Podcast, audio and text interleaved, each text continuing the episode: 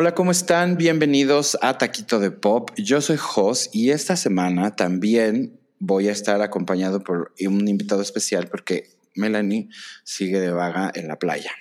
Y hoy le voy a dar la bienvenida a Pepe, que es amigo de nosotros desde que éramos niños y siempre hemos sido muy afines en gustos de cultura pop, además de que yo creo que no hay persona más, más geek que yo conozca que, Pepe. ¿Verdad, Pepe? ¿Cómo estás? Tanto, sí. Hola, Jos. Muchas gracias por invitarme. Muy bien, gracias. Contento de estar aquí. Justo hacemos cuentas que a un año de haber sido también invitado por Melanie en aquella ocasión para hablar de, de, los Corona Capital, pero ahora, ahora estamos aquí para hablar de otras cositas. Ese fue el episodio 19, por si lo quieren escuchar. Está en, la lista de episodios de, de Spotify o de Apple, pero es el 19 donde nos acompañó Pepe justamente hablando de los coronas capitales y otras cosas. Pero hoy vamos a hablar de otro tema que la verdad es que cuando se me ocurrió que podríamos hacer un programa así, eh, pensé en que Pepe era la persona perfecta porque de verdad les, les va a quedar muy claro que el güey sabe. Entonces, hoy vamos, hoy vamos a hablar de películas, de las mejores películas de fantasía de, la historia. Es un conteo que nosotros realizamos basado en una lista de, de, Rotten Tomatoes, como que fuimos viendo cuáles nos gustaban a nosotros o cuáles habíamos visto y entonces hicimos una listita. Pero ¿qué te parece si entramos de lleno a las noticias de la semana? Con los taquitos. Con los taquitos. Oye, que va a haber entonces una secuela de Ready Player One, que pues supongo que se va a llamar Ready Player Two. Eh, sí, sí, sí, este Pitágoras no miente, correcto. Eh, eh, pues sí, ¿no? yo he sido fan de Steven Spielberg desde siempre, pero sí debo decir que le estaba costando trabajo como atinarlo otra vez a su género. con Ready Player One lo logra a mi gusto, entonces sí estoy contento que la vuelva a hacer. Espero que sea él el director, ¿no? Creo que Imagino que sí, no dejaría algo de esa envergadura, pero ya estaremos y bueno, atentos a lo él, este él este, también está involucrado en, en, todo lo que tiene que ver con, con este tipo de, películas muy de fantasía. Seguramente no lo vamos a topar ahorita en el, en el conteo, pero, pero está padre porque si no han visto Ready Player One, está muy, muy, muy buena. Es una muy buena película. Salen un chorro personajes de, de videojuegos y de la cultura popular. Este, y la verdad es que a mí lo que me gustó de Ready Player One es que me devolvió las ganas de volver a ver una película de Steven Spielberg, eh, como las que yo veía en los ochentas de Steven Spielberg, que eran increíbles, ¿no? Entonces, le aplaudo que quiera seguir haciendo este tipo de cosas y ojalá más bien que la secuela esté, si no igual de buena, mejor, porque si está chafa, pues, ¿para qué? Sé que Steven Spielberg ha estado activo siempre de alguna otra manera en la industria de los videojuegos. ¿eh? Por ahí ha diseñado un jueguito aquí y allá. O sea, que tampoco es algo que haga por forzarlo, sí es algo que le guste. Entonces creo que se nota. Entonces, bienvenida a la segunda parte. Dicen que nunca son buenas, pero hay veces que sí dan ganas volver a, volver a regresar a esos lares. Exactamente. Bueno, pues, oye, Pepe, resulta que el pobrecito del Sam Smith, este cantante este, inglés que es así como muy este, extravagante, ahora es muy extravagante, eh, pues como que se sorprendió como, pero para mal, ¿eh? ni siquiera para bien, sorprendió como a todos la música, digo, la industria de la música, porque vendió solo 20 mil copias de su, de su último disco, de su nuevo disco más bien, en la primera ah, semana. Aquí sí yo te pregunto, ¿cuánto debería de uno vender a la semana para que digas le fue bien? Mira, no lo sé, pero por ejemplo, aquí dice que este Ariana Grande, Ajá. por ejemplo, este Dice American singer Ariana Grande's new album Positions topped the charts on Friday after, uh, Friday after selling just over 27,000 records. Entonces lo que no entiendo es porque este, lo sorprendió, pero más bien están diciendo que es un hitazo, ¿no? Pues no, más bien que debió haberle ganado a Ariana Grande, entiendo yo. No, pues no. ¿Por qué queda tan pobrecito? No, sobre todo, ahora tú dime, porque no, de Sam Smith yo te soy honesto, lo conocí hoy, lo escuché, me parece bien, me gustó, me agradó, pero finalmente qué difícil hoy es decir, esto es the next big thing, ¿no? Pero bueno, más allá de eso, sé que tuvo un éxito muy fuerte antes de este. O sea, a lo mejor comparándolos donde sí palideció. No, creo que lo que sucedió es que este chavo, cuando, cuando tuvo su primer álbum, su, su álbum debut, eh, sucedió un poco, porque no ni siquiera fue comparable en, en, en términos de ventas y eso, pero sucedió un poco que era como Adele, pero en hombre. ¿No? Había, había llegado la versión masculina de Adele, este, porque pues es un chavo que obviamente cuando empezó era muy gordito, este, canta súper bien, pero, pero pues no tiene como ese charm de repente de, de ¿no? De, la, de, las, de las otras, este, o de los otros cantantes, entonces como que, pues al no ser precisamente como un estereotipo, ya sabes, de un cantante este, masculino de pop, pues justo como Adele también era como interesante y como que lo, lo hypearon mucho y como que cantaba y colaboraba con Elton John. Exacto, ¿no? Y, y, era así como, ay, qué padre.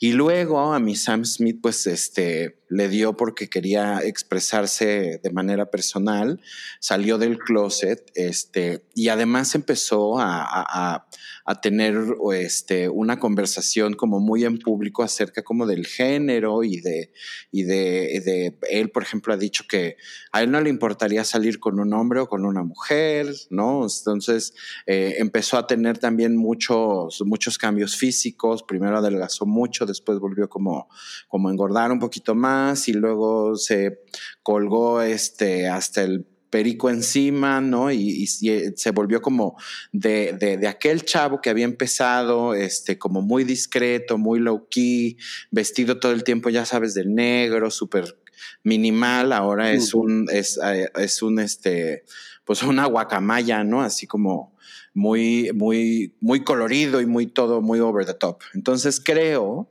que, y esto es algo que, que a mí me da un poco de, de, coraje todavía que, que, pasen estas cosas, pero creo que el hecho de haber querido compartir su verdad con el mundo eh, lo afectó de manera que pues, pues fue ya como relegado a ser simplemente a lo mejor un, un artista de nicho como para la comunidad gay, ¿no? Y ya no ser así como una estrella global que todo mundo quiere escuchar. ¿Te acordarás de, Rupert, este, este actor? Rupert Everett. Rupert Everett. Que, fue un, actor grande, eh, de los primeros declarados abiertamente, ¿no? En, términos de su sexualidad. En los noventas. Que digo, todavía no estaban, no están tan lejos los noventas, pero en los noventas todavía era un tema. Y, te acordabas que Matt Damon dijo algo al respecto, que también a Matt Damon se le fue mucho al cuello por disque homofóbico. Yo no le pongo ese término, lo único que dijo es, era evidente que algo así le fuera a costar, pero lo dijo en el sentido de porque la gente no debería de interesarse en eso de tu carrera profesional, ¿no? Es que va un poco por ese tema de, eh, es como si se molestaran en decir, ah, Matt Damon es heterosexual. Nadie va a decir eso jamás, ¿no? Jamás. Era su comentario por ese lado. Entonces siempre estará el debate en ¿qué tan bien o mal te hace como artista el querer meter por ahí tu piedrita personal cuando tendría que ser algo, a lo mejor si quieres ser abierto y proud, me parece bien, pero al final del día yo también digo que no debería de ser algo del interés público necesariamente. Y ya debería de estar como en un, en un plano mucho más normalizado, donde ya no debería de escandalizarle a la gente, porque pues no hay nada de que escandalizarse. Así es que creo desgraciadamente, porque me parece que es un chavo como muy talentoso, digo, yo no lo sigo demasiado porque honestamente no, no, no conecto con, con, él, con lo que hace, este, con lo que canta, no me gusta tanto, pero desde el lado de, de, ser un, un, hombre gay, ya sabes, como que digo, qué chingados tiene que ver una cosa con otra. O sea, es, es no deja de ser ni, ni más, o sea, no es ni menos talentoso, ni, ni menos este no. Merecedor de éxito por, por, ser quien es y por, por además ser tan valiente para expresarse de la manera en la que lo hace, ¿no? Hay valor, sin duda alguna, ¿no? Eh, siempre estará, te digo, el tema sobre qué tan maduros somos como audiencia para entender que si lo quiere decir está bien, pero no tendría por qué ser un tema del, que afecte la parte profesional. Y pues. entonces ahora pues le toca también a la comunidad LGBTQ este pues apoyarlo porque así como apoyan a Cher y a todas estas pues también está bien que apoyen a los a los, a los güeyes, porque ah, usualmente el, el, el, el, público gay siento que sí es bien apoyador de que compra los discos o baja el, sencillo o va al concierto, o sea, como que siento que sí, sí le, sí le invierten, pero siempre es como con las, las, las divas del pop y todo esto, como que no lo veo como tan así, tan duro como con un cantante como Sam Smith, por ejemplo. Y también me parece como un doble estándar, pero bueno. Oye, fíjate que Anderson Cooper, eh, que para quien no conozca a Anderson Cooper, Anderson Cooper es un... Eh, Anchorman, un, Es, un, es como Javier Alatorre. Ajá. Es, como, es como el Javier a la torre de CNN. Digo, la comparación está terrible hecha, pero. Es, terrible porque en CNN hay varios, ¿no? Ahí depende de la hora también. Pero, digamos que, que, Anderson Cooper, además, este, es hijo de Gloria Vanderbilt, o sea, ha, ha, sido gente educada y, y, con acceso y con privilegio y con muchas cosas toda la vida. Pero y openly gay, by the way. Es, es, es, abiertamente gay, acaba de, acaba de ser papá, tiene un, un bebé, este, y es de estos... Eh, es el canocito de las noticias, a lo mejor así lo ven de lentes, con el cabello cano, ¿no? Flaquito, delgadito. Exacto. Bueno, pues Anderson Cooper, como es de, este, de imaginarse, pues eh, no, no es, este, digamos que muy fan de Trump, y de repente siempre le está tirando como, como mucho a este, al güey y pues yo creo que hay veces en que le, a, alguien en la posición en la que él está, teniendo una plataforma como la que él tiene, pues también se le pueden ir las manitas y este, mezclar un poco lo personal con, con lo profesional y en lo personal pues obviamente hay enojo y hay frustración. Y pues fue y le dijo que era una este, tortuga obesa y que a, Trump, que, parecía toda una tortuga obesa, este, volteada de, de, patas para arriba, queriéndose voltear y, y no podía voltearse. Haciendo berrinche. Entonces, pues obviamente, todos los, o sea, la gente se le fue encima y como que le dijeron, oye, este, digo, tampoco, ¿no?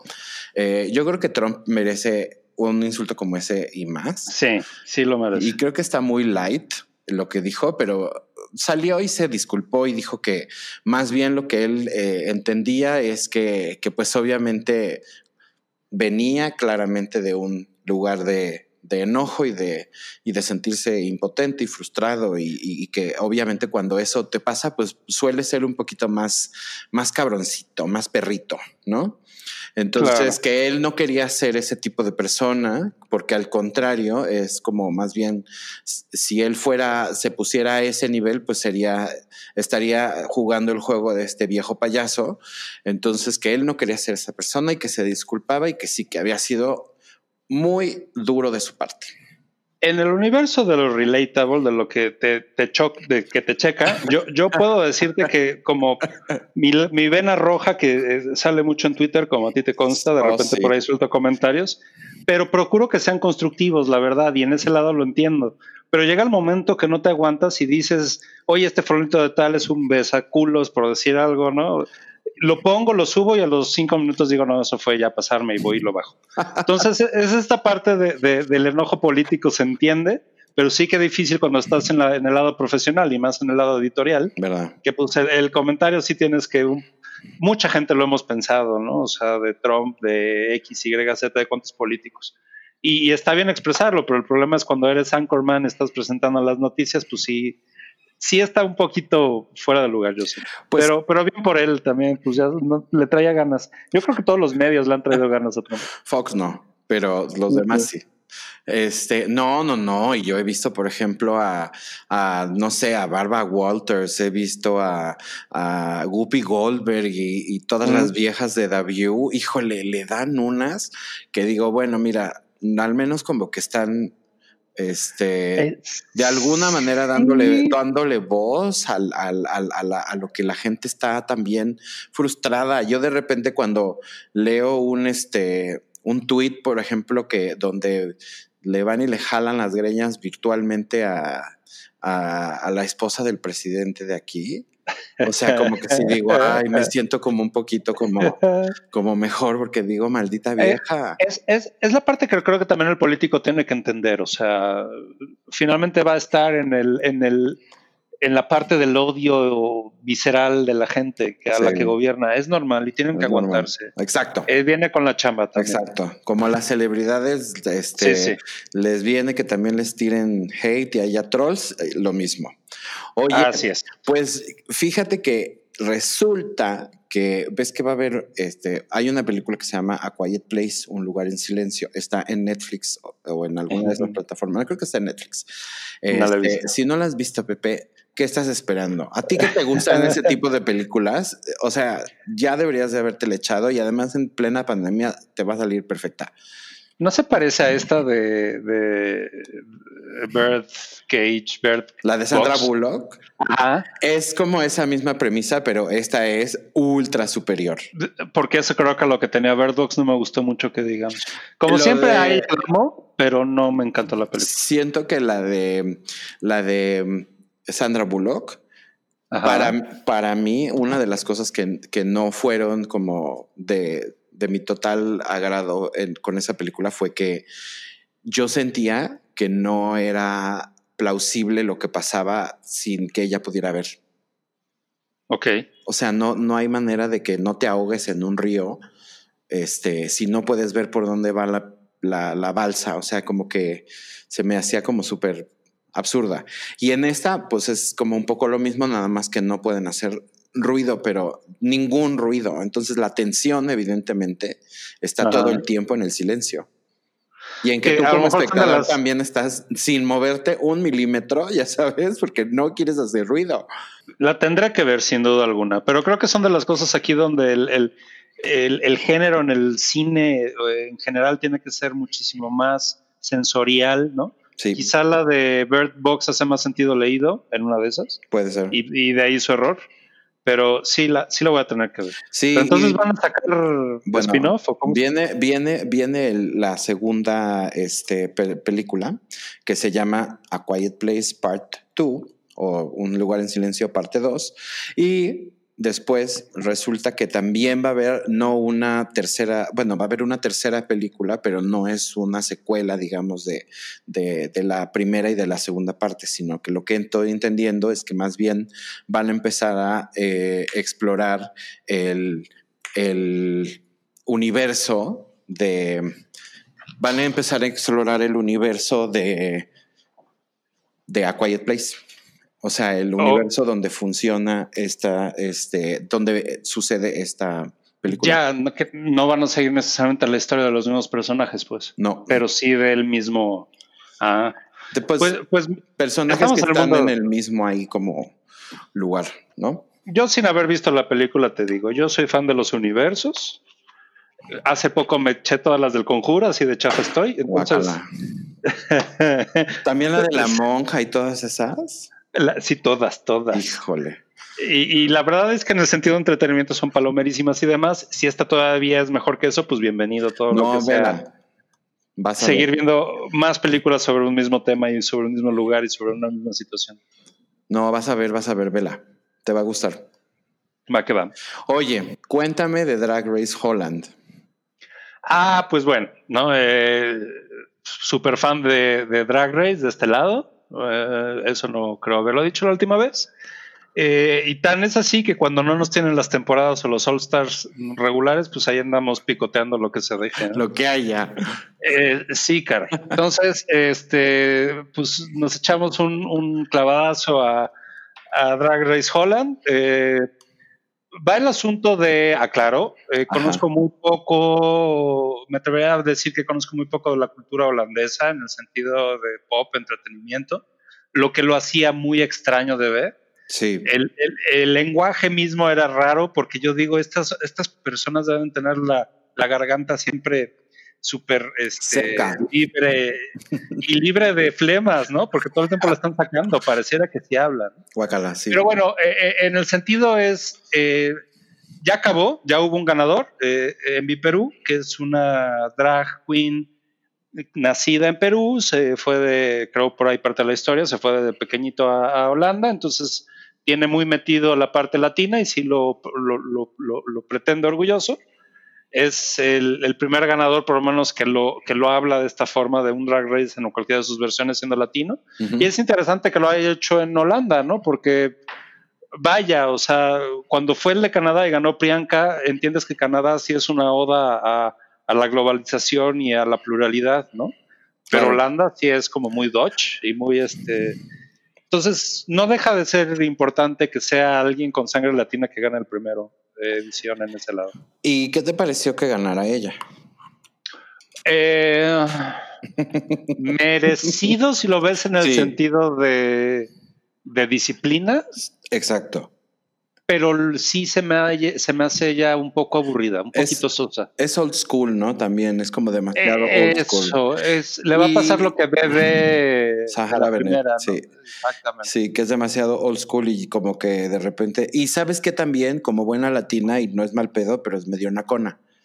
O sea, como que sus looks estaban muy padres, pero eran looks que... Muy crafteados, pero sí. Pero se veían así como medio tacky. Entonces... Eh, este pero nunca tan tacky como había Oh My God. No, bueno, esa yo no sé ni siquiera cómo es que duró tanto. Yo la hubiera sacado antes que a muchos. Pero... Ahí había también representando a Brasil, que no tengo absolutamente nada pero para mí fue la, la villana torpe de esta temporada y la dejaron por eso, ¿no? Porque ni siquiera es villana con viente, ¿no? Es, es más, digo que la quieren hacer como la Shangela holandesa. Era una de es como una Shangela, tal cual. Todas la peluceaban, todas le decían que era una pendeja, pero ella se la sacaba todas en el lip sync. Y la verdad es que siento que había mejores este, competidoras. Ceder por ejemplo, merecía, merecía llegar mucho más lejos. Este, Chelsea Pero Boy, se regó mucho con su. hizo este de, drag de, de, Miss Piggy con René, que nunca agarré la referencia hasta que lo habló. Entonces sí es donde dices, híjole. Le, le, tuvo que caer la, la, la a Fred la chamba de pues lo hizo bien mal. Sí. Bueno, pues felicidades a Envy Peru. Es la primer este, ganadora latina, aunque ya dijimos de que Bianca pues es como hondureña, pero no lo, no lo usa así como muy prominentemente. Como que su pasado no habla nada de ella, no, es lo que decíamos. Eh, Bianca se queda cuando fue su invitado a su premiación, fue la, la, hija de su mejor amiga, ¿no? Entonces, como que hay algo ahí. Oye, si me permites, nada más último en Drag Race. Para mí el ganador, sobre todo que no conocía eso de la cultura, fue el host, este Fred Van Leer. qué barbaridad, me enamoré de él. Eh, eh, qué buen host, qué simpático, aún en el idioma increíble. O sea, creo que también fue el, fue el gran ganador de Drag Race. A mí me caía muy bien porque se me hace que es bien perra, ¿no? Cuando, cuando, cuando se vuelve, o sea, cuando está en, drag, es bien, bien perra con, con, las, con las jueces. Eh, pero, por ejemplo, a Melanie, fíjate que como que no le hace mucha gracia. Qué raro, ¿no? no sé, a mí me encantó, porque aparte me recuerda a mucha gente. Sí. O a un par, por lo demás. Seguro. Que es perro, perro, pero con un corazón de pollo. Entonces, ah. por ahí, por ahí. Oye, pues resulta que la, semana pasada hablábamos de, del lío que trae Johnny Depp este, con, su, con su carrera. Sí, Y pues lo van a reemplazar, ya le dieron su dinero, este, vete para allá, ya no queremos Fuchi apestado. Entonces, ahora lo va a sustituir el actor Matt Mikkelsen. Yo, yo lo vi en Hannibal, honestamente, y de ahí ya empecé a ver participaciones que tiene un actor muy de papeles secundarios, ¿no? Eh, pero es actor tipo Liam Neeson, tiene una presencia muy cañona en el momento en que lo pones en escena y habla y dice su diálogo.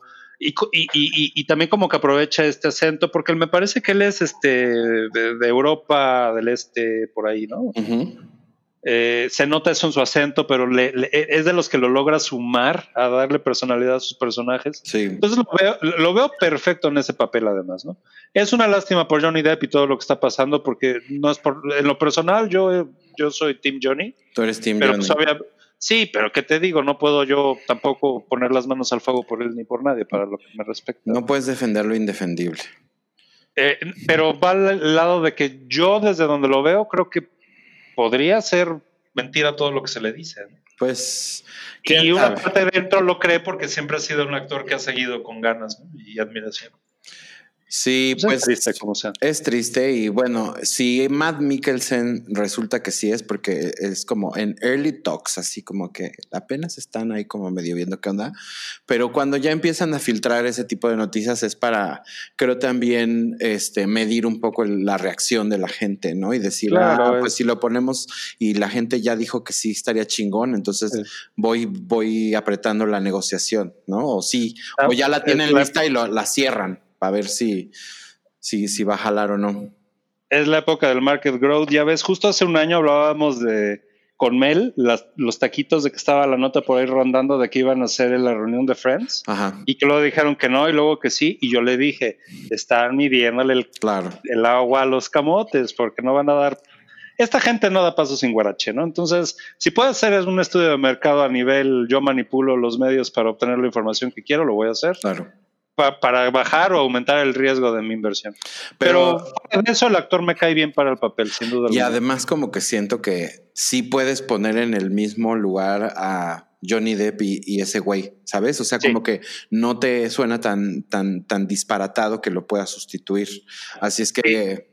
Y creo que también por un lado yo soy fan de Johnny Depp, pero también creo que se guarda un ratito, está bien. Y que ya no, haga personajes este, de caracterizaciones raras. Eso, ¿no? Como darle chance a un actor que es más como dramático, serio, si lo quieres decir así, hacer algo así una vez, está bien. Entonces, yo no voy a dejar de ver la siguiente de Animales Fantásticos por Johnny Depp.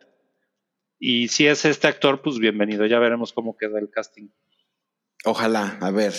Oye, vámonos al mundo de Marvel y resulta que Marvel ya reveló al que al, al, ves que en la película nueva que se va a llamar The Eternals, este va a salir el primer superhéroe gay, que es este chavo este que sale en la serie Atlanta, que se llama Brian Something.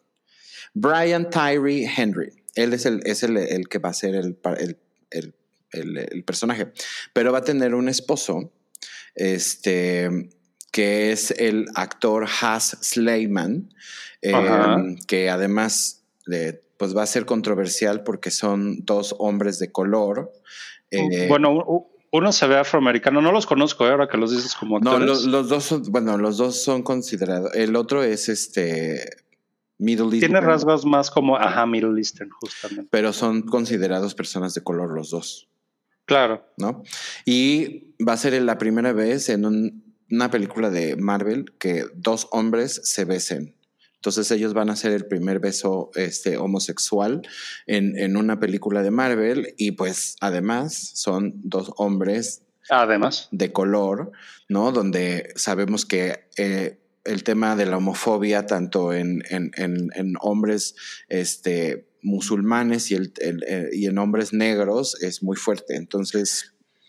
Si me permite ser un poquito el abogado del diablo. A ver. ¿No será también como maña en ese sentido de si ya el tema de racismo por ser minoría, sabiendo que hay un problema real de racismo en Estados Unidos, eh, no es como decir, si ya están apestados, pues apéstalos con esta otra cosa que es la parte homofóbica. Entonces ya es como que por un lado va a, sonar que valiente, pero a lo mejor sería más valiente que fueran este, blancos? Es pregunta, ¿eh? literal. No me voy a meter en eso, José Manuel. Mira, Bacon se enojó también con tus teorías de la conspiración de Patricia Navidad. No lo voy a discutir. Yo lo, lo quiero dejar más bien en esa nota positiva de decir, güey, un, un, una plataforma eh, o un estudio como Marvel que es de Disney y donde estas cosas les cuestan un chingo de trabajo todavía, este, pues van a poner literal en la pantalla de el mundo entero algo así y creo que pues más que apestarlos, o sea, como que siento que da visibilidad a que los hombres negros y los hombres musulmanes también pueden ser homosexuales y no pasa nada. Está bien, me quedaré en tu nota del lado rosa y del vaso medio lleno. Basta, José Manuel. Vámonos mejor a un drama. Que resulta ser que Olivia Wilde y Jason Sudeikis, pues se, están separando. Uh. Es una pareja que a mí me gustaba, fíjate. Por alguna razón se me hace que, que, que los dos eran una como hot couple. Pero eso es porque seguramente a alguno de ellos dos te caía o te cae muy bien. Ella me cae muy bien porque además de que nunca he visto nada que en lo que ella salga este, y no me importa, pero ella es la directora de Booksmart, una película que, me, Ah. que me gustó muchísimo. Este, y va también a dirigir otra película que ya dijimos hace unos, unos episodios que no, no me acuerdo cuál es, pero va a estar padre. Ella es muy buena directora. Y Jason Sudeikis me cae muy bien. Y no me parece nada feo, además. No, es simpático el hombre también. Pues mira, siempre es una lástima, pero ah, Hollywood. se la vi. Sí, sí. Hollywood.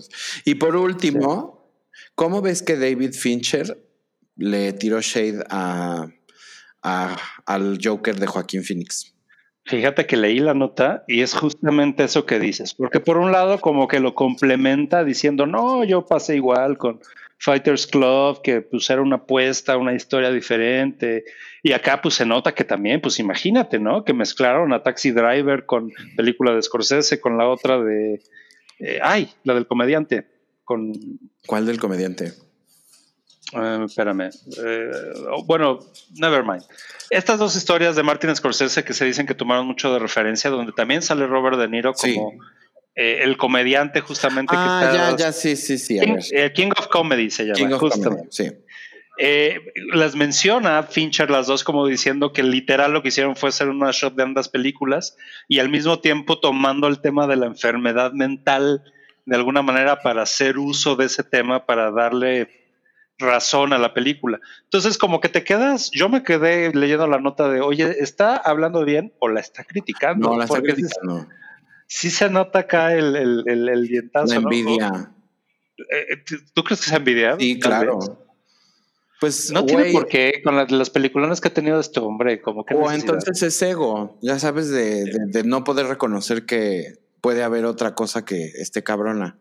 O lo que le ha de picar como a muchos que sea el director de comedia, que de repente se echó una película que fue éxito en crítica, en taquilla, en, en premiaciones, ¿no? Entonces, Sí, también. igual por ahí.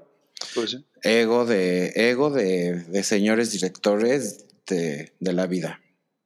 Igual se caen mal, ahí se traen. En una de esas. Oye, O se gustan. o- o no le cae bien Joaquín Phoenix.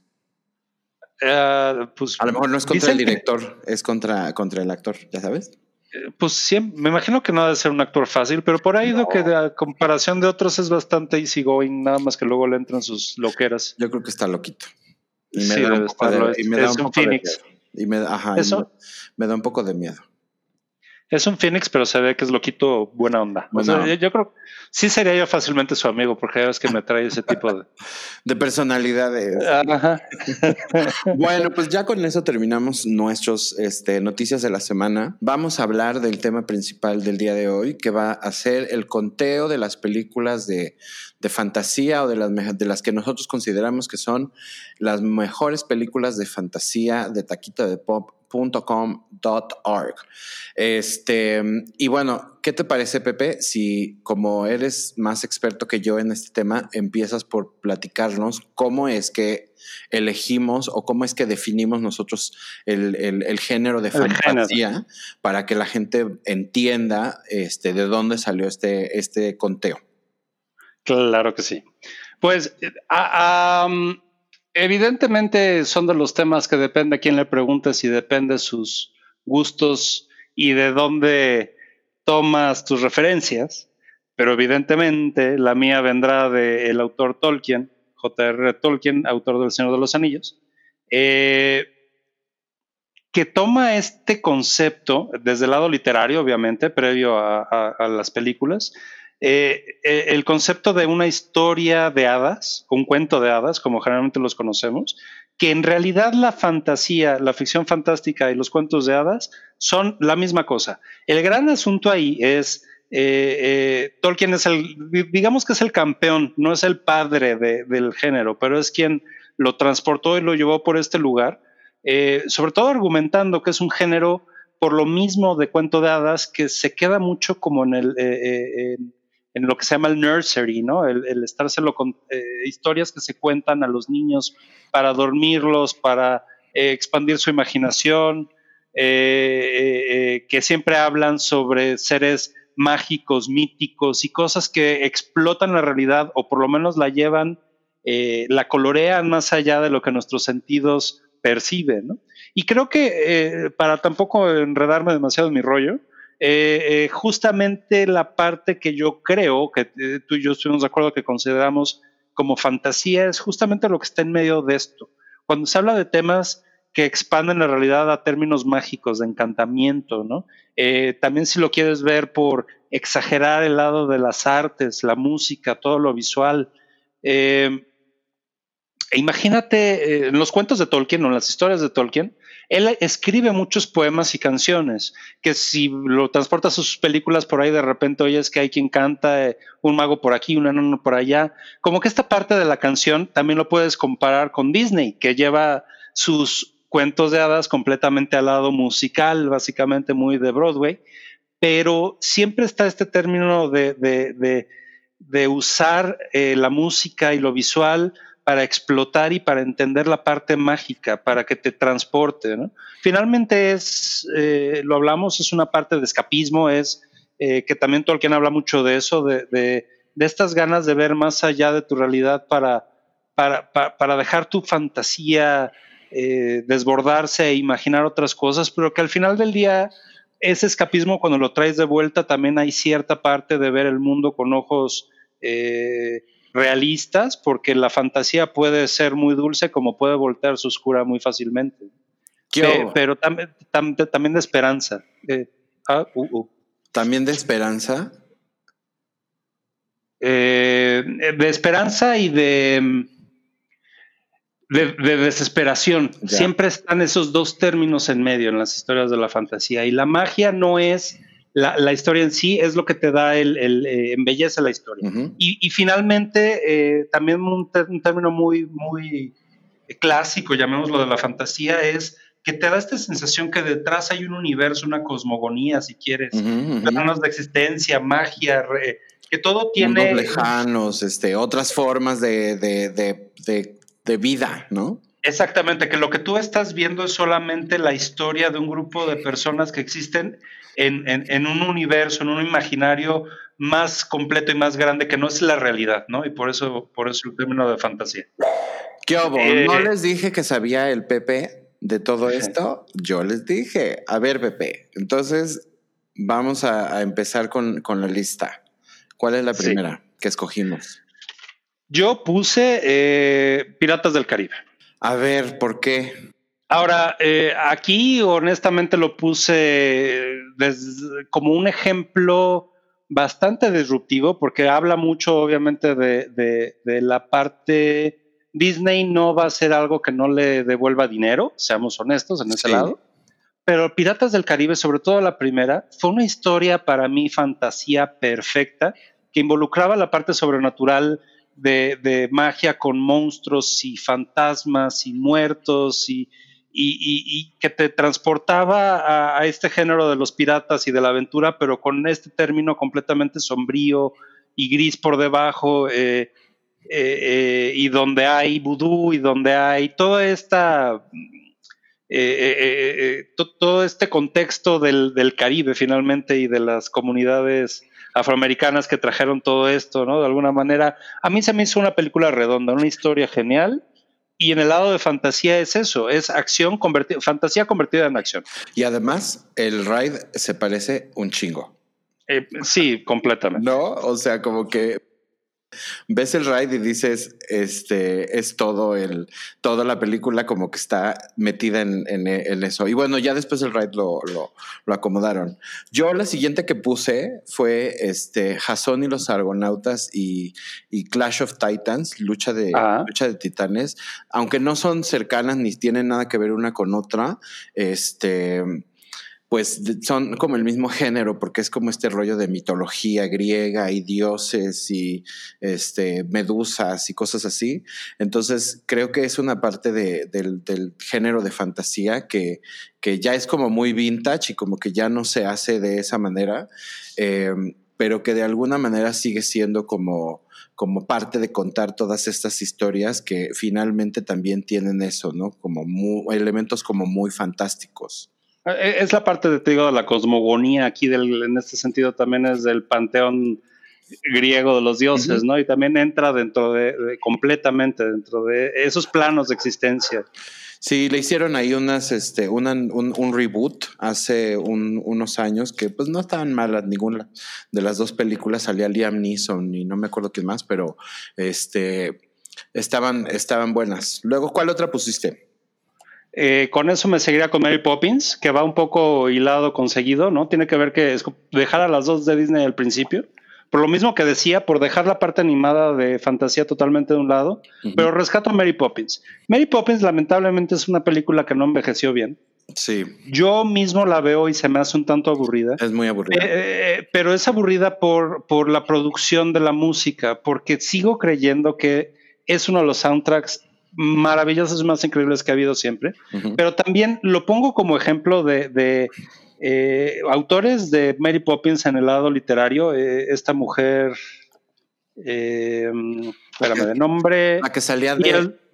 la que sí, la que salía de esta Emma Thompson. En la... Que Emma Thompson en Saving Mr. Banks o El sueño de Walt. Exacto. Malísimo.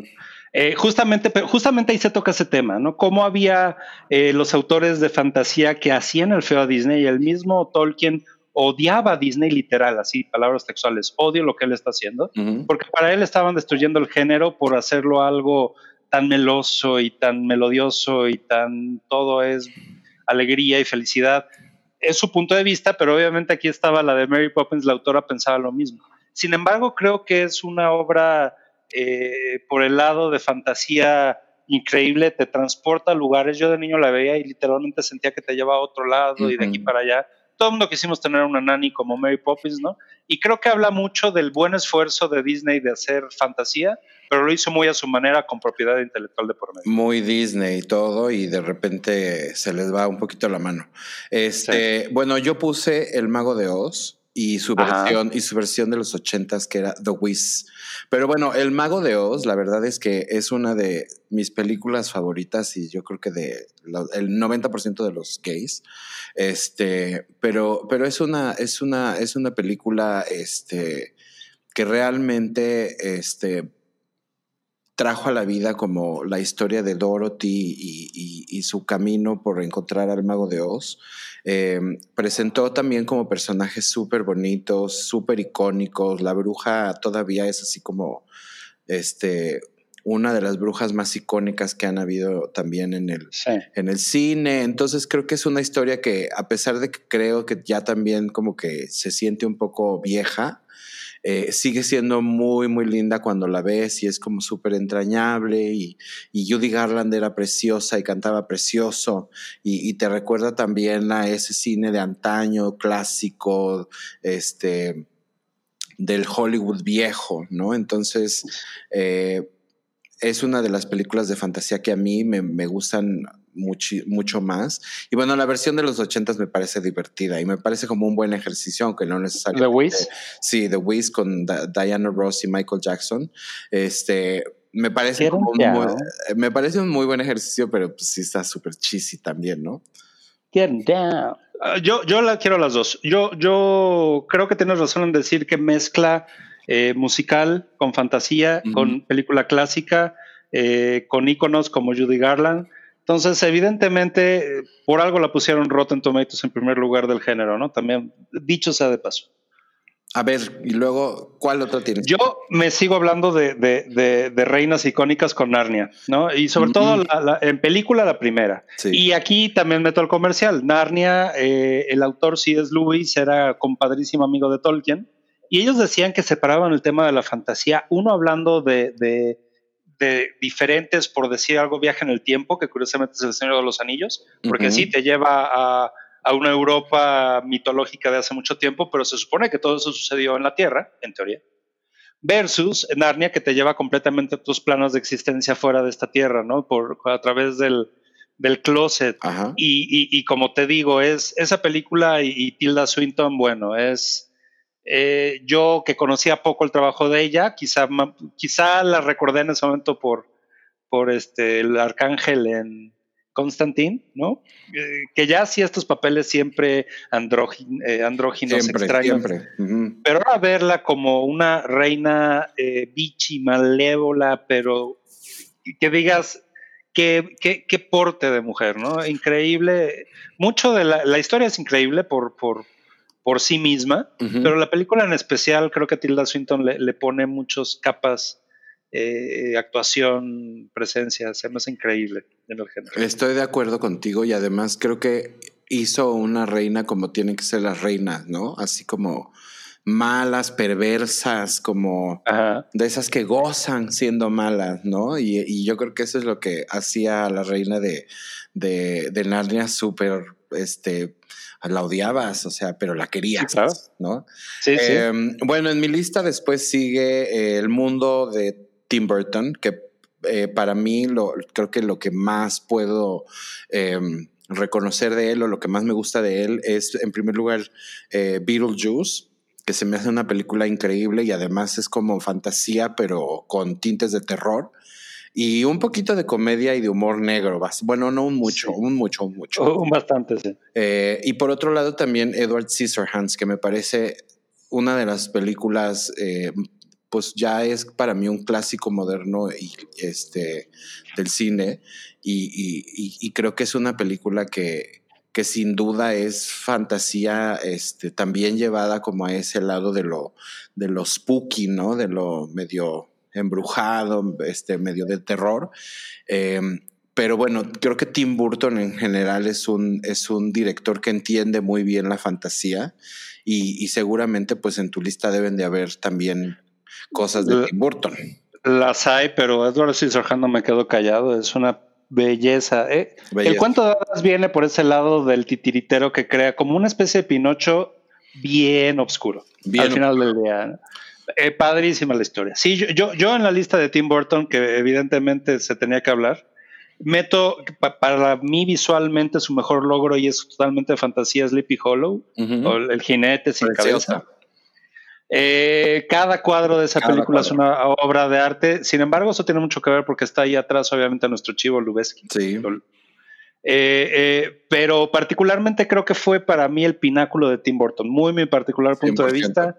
Una gran historia, grandes actuaciones, este, gran fotografía, spooky, divertida, de principio a fin, la puedo ver mil veces. Y te meto ahí Big Fish porque también te lleva a la parte de la fantasía, pero un término muy dramático, ¿no? Muy de de, esta relación padre-hijo.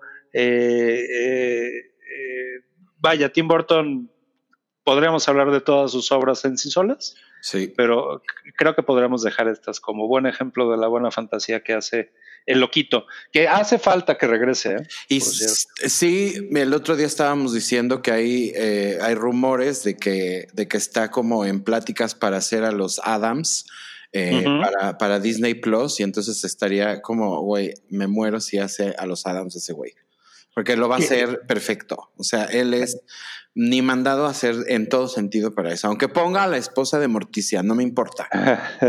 Mira, mientras no ponga, mientras no lo haga Disney, porque ahí es donde todo lo tienen que dulcificar y creo que le quitan mucho de lo que él tiene. No, no sé si era Disney, te, te soy honesto, pero creo que de hecho eh, pensaría que es, fuera, es hasta esta Eva Green la que sería Morticia. No sé por qué veo a Eva Green haciendo Morticia. Pues porque es su musa actual. Es muy musa de él, ¿no? Entonces, bueno. Pero bueno, hablando también de Tim Burton, la siguiente que está en mi lista, pero aquí es por, por dos razones, es Charlie y la fábrica de chocolate, que la hizo, la, hizo una, una segunda versión Tim Burton con, con Johnny Depp, que es maravillosa por donde la quieras ver. Eh, y también, por el otro lado, pues la original, que es este... Más oscura. Es mucho más oscura y está, eh, se llama Willy Wonka y la fábrica de chocolate también creo, o algo así. Eh, Pero, si uno es Willy Wonka, la otra es Charlie. Charlie, exacto. Esa también es bien, bien torcida, ¿no? Es fantasía, pero bien torcida y me encanta, me encanta, me encanta, me encanta porque creo que este, el escritor eh, siempre da en el, en, el, en el clavo con contar una historia que además tiene una muy buena moraleja, ¿no? Así es. El, el, Gene Wilder, el actor, ¿no? De esa época, de mis, de, mis favoritos de la época, además. Además. Como referencias para los más viejitos que nos oyen, el, el Fox de Principito era el era por ahí y sale en el joven Frankenstein de Mel Brooks. También, también. Ay, era maravilloso el Gene Wilder. Sí. ¿Te acuerdas de la película que salía con este es que era tontísimo. A mí me con Richard Pryor. Con Richard Pryor, ¿no? Ciegos, Ciegos sordomudos. Ciegos sordomudos o algo así. Era buenísima esa película. Oye, ¿y cuál sigue en tu lista? A ver. Yo sigo con eh, Neverending Story, eh, la historia sin ah, fin. Muy bueno.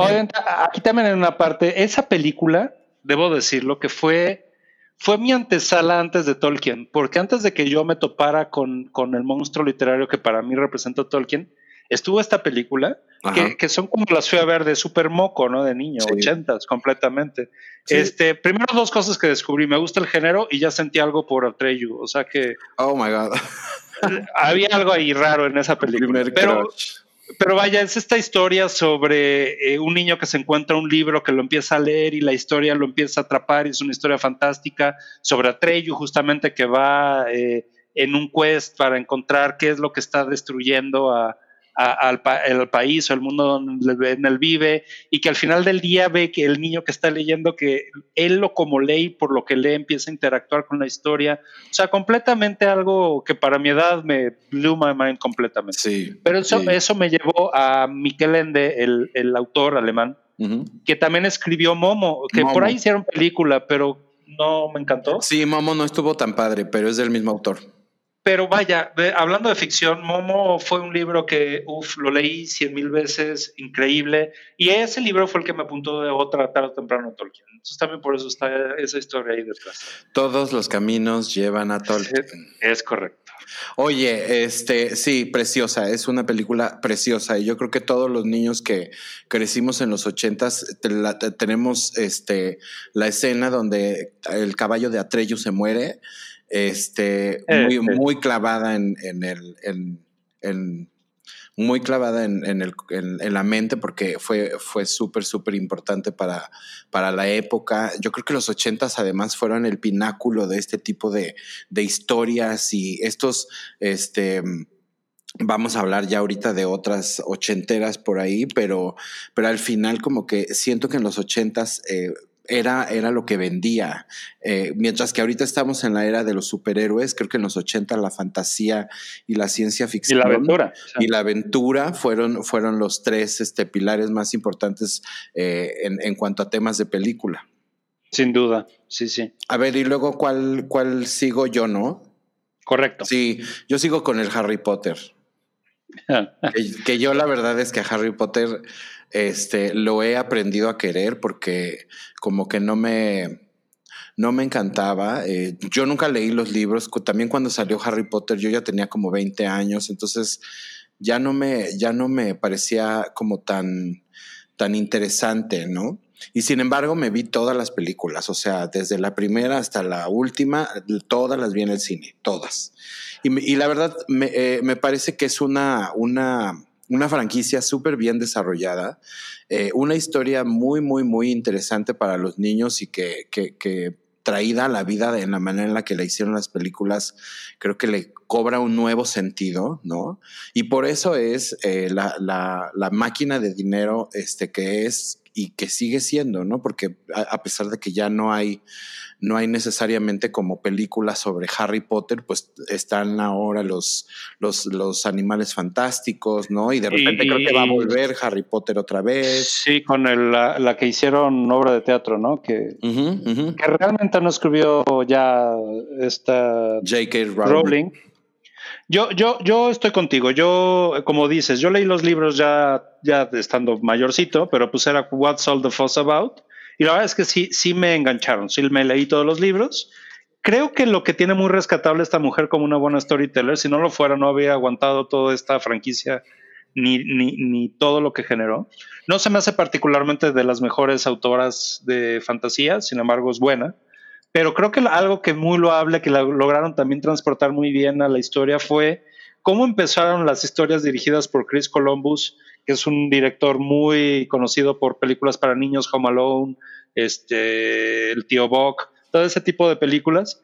Y, cómo llega justamente una figura como Carlos Cuarón a poner un, break a la historia de vamos a volverla más oscura, vamos a hacer la coming of age, ¿no? Típico.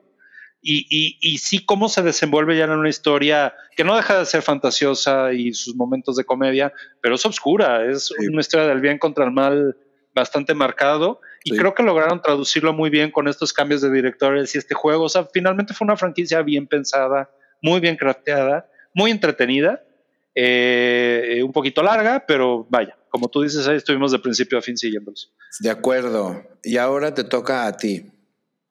Yo sigo con, eh, voy a mezclar aquí varias, aprovechando. A ver, a ver. Eh, justamente hace poco se estrenó que no he tenido oportunidad de ver The Witches con Anne Hathaway.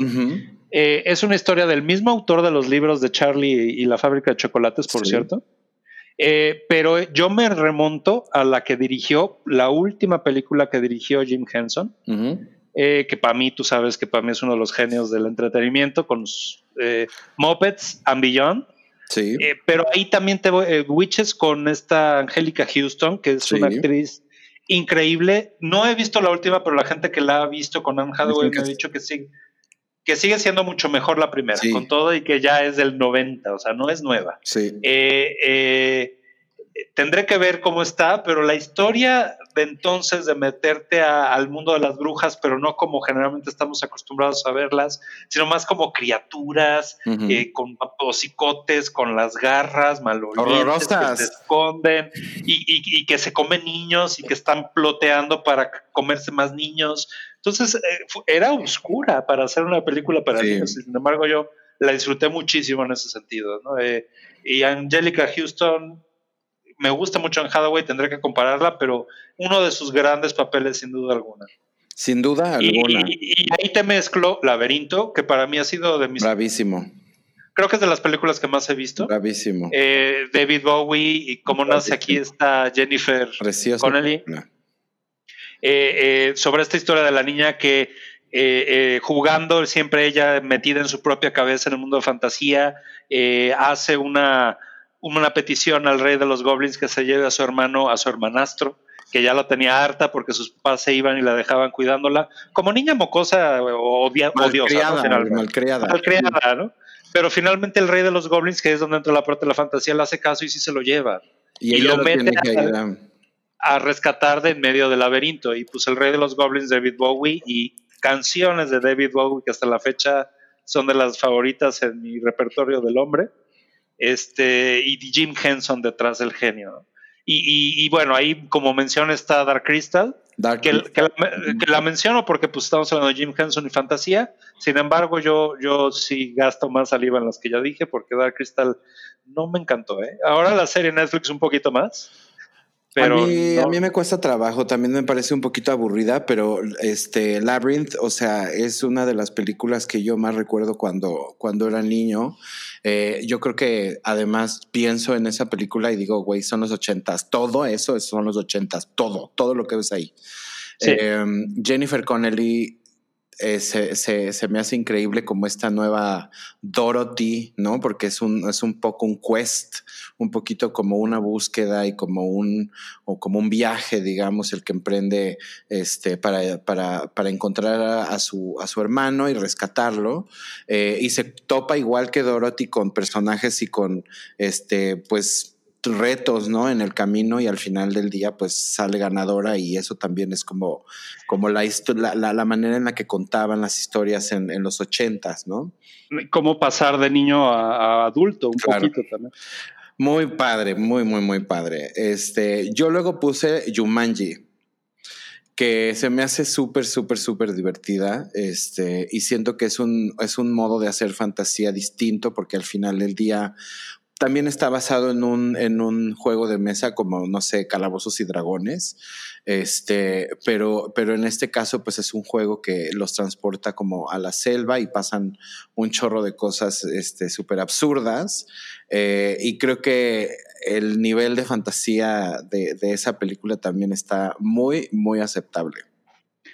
Yo, yo, yo te comentaba que lo pongo en fantasía muy tropicalizada, muy específica en la magia viene del lado de la, selva, ¿no? Que, vaya, también. Sí. te puede dar a temas todo lo que está oscuro en la selva, a ver quién se mete ahí, ¿no? Exacto. Sí. A ver tú, otra. Yo, yo de ahí me sigo con Matilda. Ay, muy linda. Eh, sí, es fantasía al final del día. Es una niña que descubre que tiene poderes mágicos. Eh, pero es una niña que te lo pone en un entorno familiar muy tóxico donde eh, toda la atención es al hijo varón, ella es como la, ay sí, ay sí, y, es un poco relatable en el sentido, no, no que te haga feo la familia, pero cuando sí la familia ya no te hace caso y te deja irte a ti por, por, la libre, ¿no? Y que te vuelves más fantasioso, eso es lo cierto, ¿no? Entonces, es claro, una vez más, esta de Matilda es del autor de Charlie y de, de, Witches, ¿no? Pero sin embargo es una versión, la dirigió Danny DeVito, me parece. Sí. Eh, hermosa. La niña, la que castearon, la quieres comer a besos, increíble su actuación el eh, eh, Tronchatoro o Tronchbull, el personaje este, el malvado, la directora de la escuela, donde Matilde está empezando a entender que ella tiene estos poderes mágicos, pero vive oprimida en casa, vive oprimida en la escuela por la directora, la típica que la disciplina y tienes que estar ahí, y te lo lleva al extremo, ¿no? Esta mujer, esta actriz, ahorita no tengo el nombre, pero gran papel que hizo. Es una inglesa de estas que hace papeles muy secundarios, eh, generalmente, pero esa película para mí es Tronchatoro, 100%. Y, y eso, una fantasía distinta porque va más por el lado eh, de la inocencia, comedia, eh, pero no deja de ser finalmente una temática fuerte de una niña eh, en un ambiente donde la, negligencia está a, todo lo que da y, y finalmente la historia es entre ella y su maestra, ¿no? que, que, hacen este lazo y cómo tienen que pelear contra todo esto y obviamente al tener poderes mágicos pues ayuda. Me encanta, Matilda me encanta. Es, es una súper este, película, además de los noventas, este, muy noventas, ¿no? Este, y muy, muy bonita historia, eh, con un final también muy lindo, que es lo que a veces eh, estas películas siempre nos traen. Luego yo puse Gremlins, porque los Gremlins son fantasía, son terror, son comedia negra, son los ochentas todo es, es, absurdo, este, y, estos animales pues se volvieron así como un icono también de, de la época, ¿no? Si, si, tiro la hilita de esta media, el terror puede ser fantasía en muchos sentidos, ¿no? Porque hay criaturas mágicas, hay que pueden ser demonios, es magia. Eh, puedes hablar sobre fantasmas como algo supernatural, también como este mundo de los planos de la existencia. Sin embargo, el terror por sí solo pues merece un género por todo lo que implica en esta parte más primaria del miedo, ¿no? Sí. Pero Gremlins es un buen ejemplo porque lo agarra mucho el, el, el, eh, yo creo que fue mi primera dosis de humor negro de niño también. Que yo decía, oye, sí me espanta, pero a la vez me río, ¿qué está pasando? ¿No? ¿Por qué me traen en este roller coaster? Y, y, y, y, ya espantaba la parte de qué va a ser ahora el, el, muñequito malvado, ¿no? El, rayita. Maldito. Y luego que salen todas sus, este, sus, sus, sus, güey, la Greta me encanta, la, la gremlina. La señora Gremlin. Esa ya es de la segunda parte, ¿no? La segunda, sí. Pero si te fijas, es una drag. Sí, claro. Total. A ver, otra. Eh, me voy con una mucho más este, classy, pero mete un tema interesante que es a Guillermo del Toro, eh, con Laberinto del Fauno.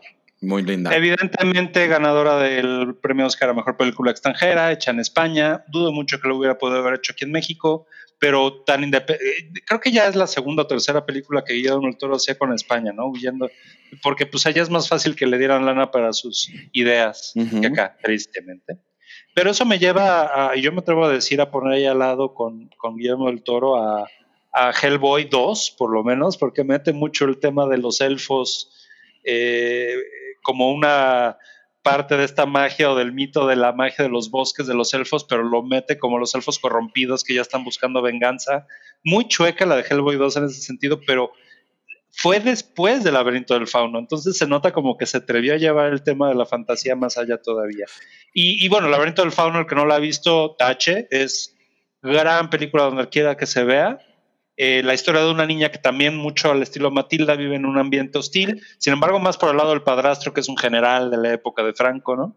Eh, y, ella escapa mucho a través de la fantasía que obviamente en el juego de la película que te lo ponen en un plano tan realista, estás creyendo que sí es parte de la locura de la niña por salir de una aventura, más como un, un, mecanismo de defensa de salir de, de, un general, un padrastro que es general en medio de la guerra civil de España, que es malo con ella, que es malo con su mujer, con su mamá, pues, que es la esposa, eh, y, y, ella tener que aguantar y soportar todo esto, y lo hace a través de creer que un fauno le empieza a decir ayuda a tu mamá poniéndole esta ramita debajo de su hoja. Eh, te envuelve en el mundo de fantasía. Ah, ya hemos visto historias como estas que te hablan de enfermedad mental, pero aquí siempre te va a dejar al final, que, no quiero hacer spoilers, pero la película por cómo termina y el desenlace sí te deja pensando, ¿era o no? Eh, en la cabeza de esta niña lo que estaba viviendo. No, pues sí, estaba bien loquita. Este, pero increíble película y, también de Guillermo del Toro es, este, no sé si eso es sci-fi, pero esta última de Shape of Water es preciosa, ¿no? Y siento que es como muy, ah. muy medio de fantasía, pero todo con tintes como también de ciencia ficción. Lo pondría un poquito más de fantasía, fíjate. No, por el lado de, de la criatura cómo es que fue creada, quizás sí hay algo ahí de magia, pero sí obviamente también hay otra línea muy fina entre el sci-fi y la fantasía de repente y la aventura. Sí, sí, sí, sí. Oye, la última mía es Willow. Que Willow también es una ochenteridad, este, de, como pocas. Este, era pues de, de George Lucas y de, no, ¿de quién era? De Steven Spielberg, ¿no? No, la, la, produjo George Lucas, no me acuerdo ah, quién la dirigió, pero seguramente alguno de los directores de acción de la época. Bueno, era como sobre una persona pequeña que... Ron Howard. Que, que pues tenía que ir a no sé dónde y a conseguir algo, ¿no? Era como, tenía una misión, él tenía una misión. Tenía una niñita, una princesa, una bebita, que se la ah. dejaron a sus puertas. Sí, es y entonces se entera que es la princesa que la malvada reina quería destruirla. Muy, muy de Blancanieves el asunto, pero desde la perspectiva del del enanito Willow, ¿no? Sí. Eh, cuentan las leyendas que esta es la historia que George Lucas escribió cuando no se salió con la suya de querer comprar los este, derechos de la película del Hobbit. Ah, mira. Entonces está más o menos conectado y como está más o menos conectado, ¿por qué no nos platicas de... ¿Tienes otra? ¿Todavía tienes otra? Sí, tengo una más que es ah, como extraña, pero es Las Brujas de Eastwick. Ah, eh, Padrísima. Es, es, es, una película pícara, muy pícara. Eh, si hablas de fantasía desde la perspectiva del el, caballero y el dragón, pues obviamente ves las brujas de Eastwick y dices, no, al contrario, hay un personaje que es Jack Nicholson que hace de, se podría decir que es el demonio, ¿no? Discutiblemente, eh, que llega a Eastwick, a un pueblo... A volver locas a todas. Y, y, que seduce a tres mujeres que resultan ser, eh, que tienen un tono con la naturaleza, por así decirlo, eh, eh, una fuerza interior propia que él explota y les enseña y les dice esta es la magia, pues finalmente es la historia de cómo una mujer con poder le dices bruja al final del día. Tal cual. Y, pero, pero es una historia muy pícara porque este hombre lo hace a través de, de la sensualidad y la sexualidad y se las atrae. Entonces realmente es ahí como que una orgía entre estas tres este, brujas que aparte no son cualquiera brujas, son Cher, eh, Michelle, Pfeiffer y Susan. Y, Susan Sarando, ¿no? Entonces, eh, como, como fantasía, definitivamente te lleva por el lado de la magia, muy por la parte quizá espiritualoide cristiana, por aquello del diablo y demás, pero es muy divertida, muy soez. Eh, completamente rompe un poquito lo que hemos estado hablando, pero tenía que mencionarla porque también se me hace una gran película.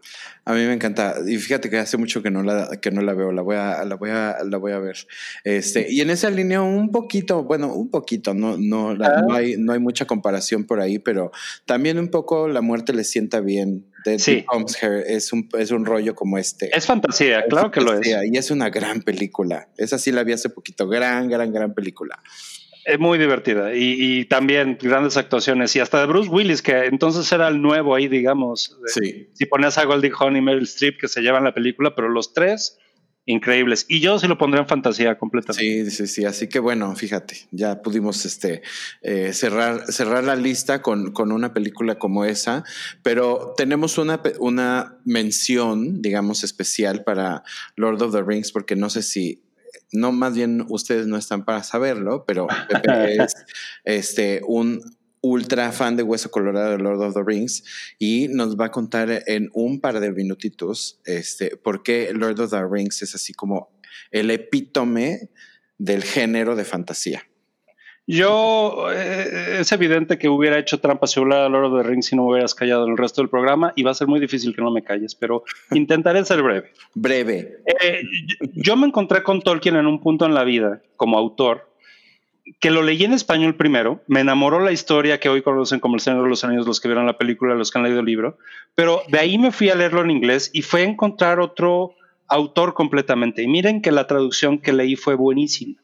Pero es un señor que sabe jugar muy bien con las palabras para meterte de lleno a este mundo completamente fantasioso, donde hay muchas razas, donde los lenguajes son importantísimos y, le dan valor y le dan este, características a cada pueblo, a cada lugar, a cada circunstancia, y te lleva finalmente a través de, de la típica y característica historia épica de triunfar el bien contra el mal, pero lo hace de una forma que por lo menos para mí era novedosa y ya estábamos hablando que era un libro muy viejo, de hacerlo con los personajes menos probables, menos heroicos, los que nadie daba un peso por ello, que eran los hobbits, ¿no? Y finalmente todo el destino de todos los pueblos libres de la Tierra Media donde él creó la historia, era, estaba a través de darle un anillo, donde estaba concentrado todo el poder del mal, por decirlo en pocas palabras y muy redux, y obviamente ahí se podría discutir mucho más, pero es el elemento finalmente o, la parte alegórica de la corrupción del, del humano en manos del más humilde. Entonces, él es el que tiene que hacer este enorme labor de encontrar la forma de destruir ese anillo y con ello asegurar la destrucción de un personaje de gran maldad que es Sauron, que es en la, en la historia, en las novelas, nunca sale, jamás lo mencionan como un personaje que camina, que anda, todo el tiempo es una presencia. Y es algo que no sé, creo que fue lo que no logró traducirse nunca bien con las películas, o, no tan bien, pero finalmente eh, esa parte de la historia donde el malo ni siquiera tiene que ser el villano o lo antagónico, sino tú sabes lo que puede hacer el poder en el ser humano, entonces sabes contra lo que estás peleando. Corte A llega es una historia que se dijo que no se puede llevar a cine porque es muy difícil, porque es muy compleja, tiene muchos personajes, tiene muchos arcos y les empieza a sonar con lo que pasó con Game of Thrones. Sí, sí, ahí tiene mucho que ver. Es una historia muy compleja, es un libro muy grande que se tuvo que romper en su época en tres libros y ahí viene un loco llamado Peter Jackson y dijo, vamos a hacerlo película. Logra para mí un éxito aunque tiene que desviarse del libro en muchas situaciones, se entiende, pero este hombre logra lo imaginable y es hacer un crafting de producción, de los detalles, de que cada runa que escribes en la armadura del enano, que eh, el, detalle que pones en el arco que construyes para el elfo, todo se ve que la gente detrás en producción amaba a Tolkien como yo. Entonces fue una película hecha con un craft. Eh, si, si te gusta el género, es evidentemente el, pináculo, el que tienes que ver para comparar lo demás. Si te gusta eh, en general el medio, el cine, eh, es una película eh, que ya no se hace y ya vamos a ver cada vez menos hacer. Usaba mucho las miniaturas y usaba la parte, e, es, lo que Nolan hace mucho hoy, por ejemplo, por usarlo con comparación, de solamente meter la parte del efecto especial donde tienes que meterla. Y, y, yo les recomiendo, si les gusta enterarse más de los chismes detrás de cámara, si, logran encontrar las ediciones especiales que sacaron en formatos como Blu-ray, DVD en su momento, porque vienen horas y horas desde la preproducción, producción y postproducción de todo lo que hicieron para crear este universo y este mundo. O sea, gente que, le, que le, a lo mejor gente que estudie cine, gente que le guste como ese aspecto más del behind the scenes, se van a encontrar con, mucho material. Sin duda alguna. Y, en, y cerrando, eh, así como Tolkien fue el campeón de llevar el género de la fantasía en los libros y defenderla contra el, monopolio que era Disney en su momento, por decirlo de alguna manera, este, creo que Peter Jackson logra volver a poner a la fantasía en un, buen lugar. Porque como tú lo dijiste, los 80 se quedaron muy atrás, los 90 todo fueron las historias del drama y de el, eh, como que empezamos a, irnos más por... A la comedia, ¿no? Eh, la comedia, pero también empezó, en eh, los noventas es de Seven y de historias, ya. Eh, David Flinch, que estamos hablando de él, de estas historias que son muy como como cínicas, muy, obscuras, ¿no? Como que todo ese gusto se fue por ese lado. Y regresó muy triunfante Peter Jackson como demostrando, vean como un libro que se dijo que no se podía hacer, yo lo hice. Intentaron hacer una caricatura, le salió muy mal. Se dice que Disney estuvo buscando los derechos, Tolkien nunca se dejó, y inclusive hay una leyenda que los, los Beatles querían hacer una versión acá medio psicodélica del Señor de los Anillos. No, bueno, ya me imagino. Todo eso fue, no, no, no, no. Entonces creo que fue una película que llegó en el momento justo, con los efectos justos para poder crear lo épico y lo enorme que significa para los que hemos leído el libro entenderlo. Si se puede, si les gusta leerlo, lean el libro. Por favor, no lo duden, tomen mi palabra y si lo vomitan es que ya la de, plano fantasía no es para ustedes. Exacto. Pero si de plano no, la película, hoy en día, yo te lo digo así, todas las batallas épicas que existen en, películas, ya sean históricas, de corte histórico, o de corte de aventura, o de corte de fantasía, tienen como referencia El Señor de los Anillos también. Porque hasta entonces nadie había imaginado como lo hizo este Peter Jackson, y creo que es su mejor logro, eh, cómo llevar a visualmente película, eh, peleas de, de proporciones épicas de ese tamaño. De ahí que a alguien se le ocurriera cosas como, por ejemplo, lo del Clash of the Titans que dijiste. Oye, si esa película tenía este tipo de peleas que tuvimos que hacer con monitos de goma en su época, pues vamos a darle esta nueva parte épica, ¿no? Entender, oye, esta es una pelea de cientos de miles de personas unas contra otras. creo, que es el mérito de esta película, eh, tanto en, la fantasía, pero también en el, territorio de empujar el cine en ciertas direcciones. Pues muy bien. Yo la verdad es que vi las películas honestamente con contigo, porque si no, no las hubiera. Un poco a huevo. Un poco a huevo. Este, sí, no les quito ningún tipo, ya sabes, como de valor este, eh, a nivel producción, a nivel cinematográfico. Yo creo que sí es el pináculo de, y, es prácticamente el top one de películas de fantasía de, de, de toda la vida. O sea, yo creo que va, a pasar mucho tiempo antes de que veamos algo como superior a eso, ¿no? Y, como dices, están todas muy basadas en, en, en, en, la, a partir de ese momento y hasta ahora están muy basadas en, lo que hizo Peter Jackson, así es que están en Netflix, se las pueden echar en, por cachitos porque sí son más largas que la cuaresma, pero, pero igual si te le echas así como si fuera una miniserie de como 12 episodios, probablemente este, te, te, te, la pasas un poco mejor. Es más, seguro debe de haber, es, voy a buscar, fíjate, un Reddit que te digan así como de cómo ver la las películas del Señor de los Anillos en cinco episodios y te dicen dónde empezar y dónde, dónde cortar. Ya sabes. Habrá quien te diga empieza con el Hobbit, pero ahí sí me, me, desconecto de todo lo que dije de Peter Jackson y así como fue su gran éxito El Señor de los Anillos, su gran fracaso fue el Hobbit. Sí, no, no, no, no, no, no. Oye, ya abusando que estás aquí con nosotros, este, ¿qué nos puedes recomendar también para, para, para ver en la sección ah. de ¿qué estás viendo, Pepe? Pues mira, me voy a desconectar un poco del tema y la que estoy viendo y que de hecho ya terminé recién, pero que tengo que recomendar, justamente se llama Connected, para conectar con otro. Em, ah, hay un eh, periodista de ciencia, llamémoslo así, Latif Nasser, que es un personaje que nos va llevando, son poquitos episodios, seis. Cada episodio él toma un tema en particular y trata de buscar viajando por todo el mundo cómo ese tema nos tiene conectados a todos con la Tierra y como humanos. Te pongo un ejemplo. Uno de sus capítulos se llama Dust, polvo, y explica cómo del polvo que, se, eh, que jalas en el desierto del Sahara, el aire, lleva y con eso eh, puede nutrir de todos los elementos que necesita el Amazonas de Brasil, que está completamente del otro lado, ¿no?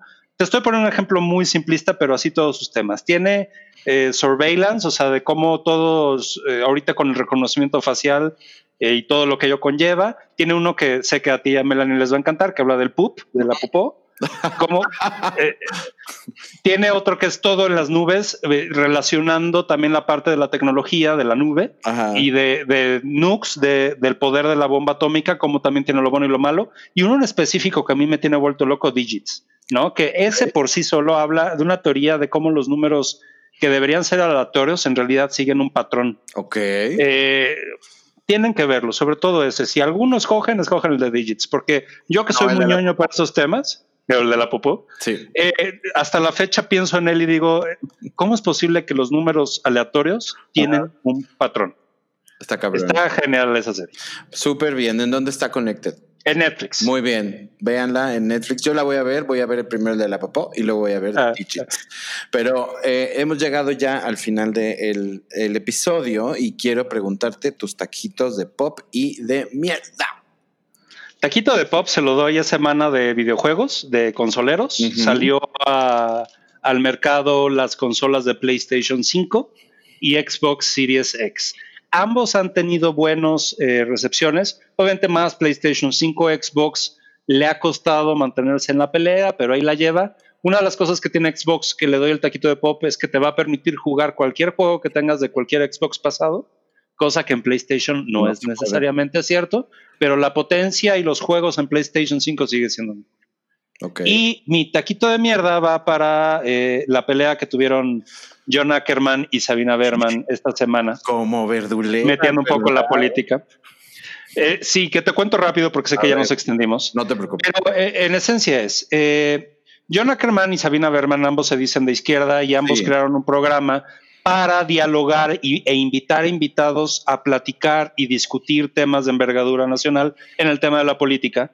Pero obviamente eh, empezó a haber ahí como una especie de desencanto Sí. porque John Ackerman se quedó más con una visión muy leal a la 4T y Sabina Berman un poco más crítica, se permitió el derecho. Sin embargo, todo esto empezó porque justamente Sabina Berman proponiendo cosas como, oye, ¿por qué no invitamos a Felipe Calderón y aquí lo entre- entrevistamos? Que suena bien, a ver, si tanto lo critican, pues pónganlo ahí frente y hagan las preguntas Claro. que quieren. ¿no? El otro se indignó que como creen que es una traidora de la 4T, como quiere invitar al espurio aquel, y empezaron esos combates tras bambalinas que se empezó a notar en el programa ya una molestia de Sabina Berman porque ya no tenía tanta autoría en el programa con todo y que se llama el programa de Canal 11 John y Sabina, Y- ya no tenía tanto, se supone que ellos escogían al invitado, Sí. pero ya se estaba imponiendo más lo que decidía John, John. hasta que llegó un momento que Sabina de- declamó y de- dijo que eso era acoso laboral. Dijo, ni siquiera tiene que ver por lo machista, Yo- mm, ella ni había metido todavía el tema. Dijo, esto es acoso laboral. Y sucede a muchos niveles, pero sí me siento acosada y quizá también por algo de machismo porque no me están dando la palabra. ¿no? Y para no hacerte el cuento largo, en Twitter se empezaron a Sí, pelear y uno le dijo, al- tú ya te re- reduciste el nivel porque le dieron ahora espacio a Sabina Berman con Denise Dresser, que es muy de la 4T, Sí. con Carmen Aristegui, pero justamente con la idea de si tienen que diferentes ideas debatan, que yo lo celebro. Y, y él lo criticó de que te vas, ahora sí que eh, Dios los hace y ellas se juntan, no sus palabras, pero básicamente eso dijo. Ajá. Y entonces ella empezó a hablarse del tinte de machismo. Corte A, en el último programa que tuvieron al aire, que fue el taquito de mierda, eh, Sabina empieza a hablar como queriendo tomar las- el control de la coautoría del programa y dice, hoy tenemos invitado a este güey, que era el Esteban Moctezuma, el secretario de Educación Pública, pero te- primero quiero ponerte sobre la mesa lo que pasó en Cancún, estos disparos contra las protestas feminicidas. John, ¿qué opinas?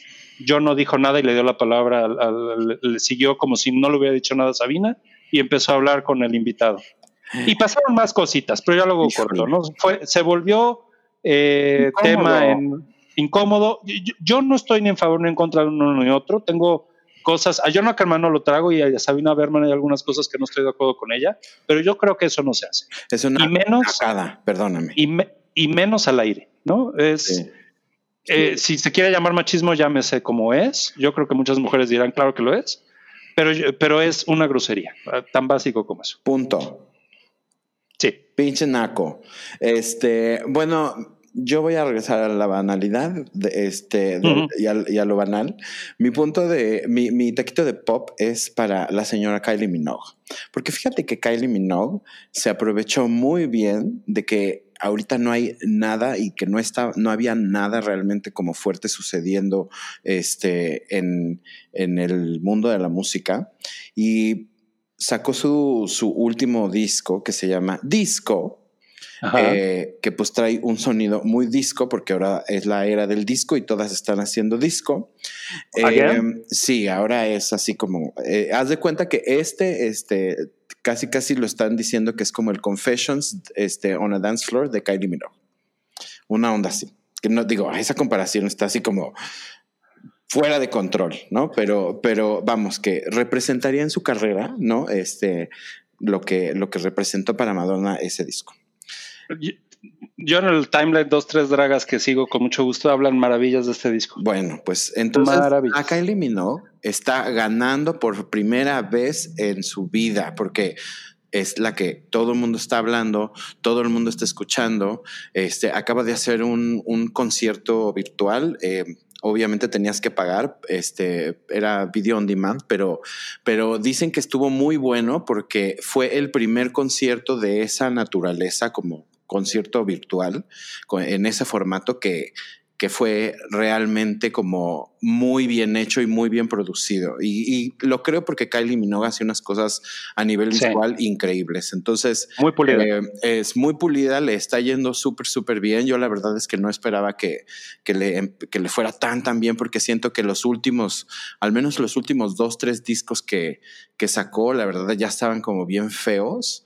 Este, y ya veía que ya estaba más viendo como repitiendo hacia sí misma y como que da un poco en esta zona de confort pues ya sé que lanzo el disco y todos los gays me compran y me, me, dan mi dinero y ya, ya sabes, como que no la veía como queriendo innovar y tener un sonido como diferente, este, como en algún momento la, eh, este, la consideré, pero ahorita ya me está empezando otra vez como a jalar porque fui muy fan de ella y luego como que me cayó medio gorda por estos últimos discos y ahorita como que estoy retomando el gusto y decir, es que el disco es súper Kylie, ¿sabes? Es súper, súper ella. Todo lo que hay en ese disco es súper ella y es lo que te gusta de ella. Entonces, me da mucho gusto que le esté yendo bien y por eso le doy un taquito de pop.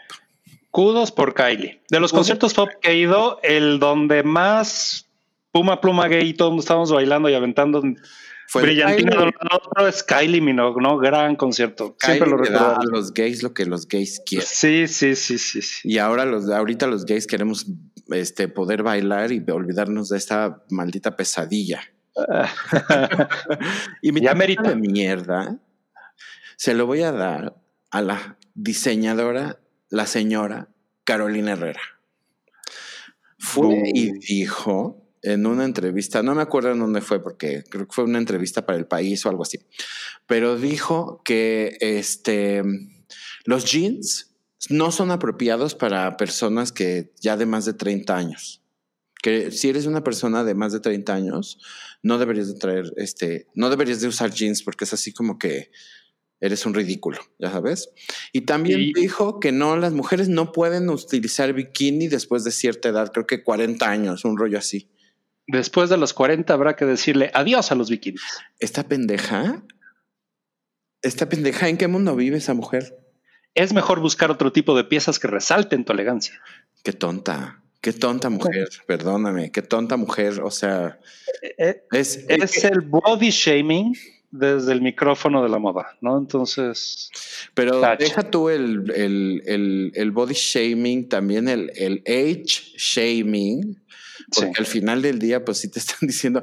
Y fíjate que una vez una pues, estúpida este, que conocemos tú y yo me dijo: este, es que después de los 30 no deberías de andar con t-shirts. Y yo, así como que perdón. Pero si los t-shirts son totalmente generación X. Pues sí, pero esta tarada, pues ya sabes. Entonces. Y aparte, generación X disrumpiendo en la millennial, ¿eh? Además. No, pero todo el mundo usa t-shirts. ¿De qué me estás hablando? O sea, es como todo mundo eh, t-shirts. Eh, creo que es muy outdated ese tema. O sea, si lo hubiera dicho mi abuelita, le digo, ay, claro que sí, abuelita, y me doy la vuelta y no le digo nada, ¿no? Pero por Dios, ¿cuántos años tiene esta persona? Pues como, como yo, haz de cuenta. como tú y no, pues no. O sea. Pues qué inventada. ¿eh? Sí, exacto. Este, entonces, pues taquito de mierda a la Carolina Herrera, porque la Carolina Herrera a mí no me va a decir cómo qué sí ponerme y qué no ponerme, y a una mujer va a decir este, cómo decidir sobre su cuerpo y si quiere ponerse un bikini o quiere ponerse nada después de los 60, 80 o lo que sea, es su pedo. Así es que. Es correcto. Y es una lástima que siendo ella una mujer de cierta edad, en vez de decir, ¿cómo no? Miren, este bikini. Retrógrada. Sí. Pues muy mal, por Carolina Herrera le voy a mandar un taquito de mierda de gente vieja. Oye, retacadito. Retacadito. Oye, pues muchas gracias por acompañarme este, a hacer el programa. Espero que te hayas divertido.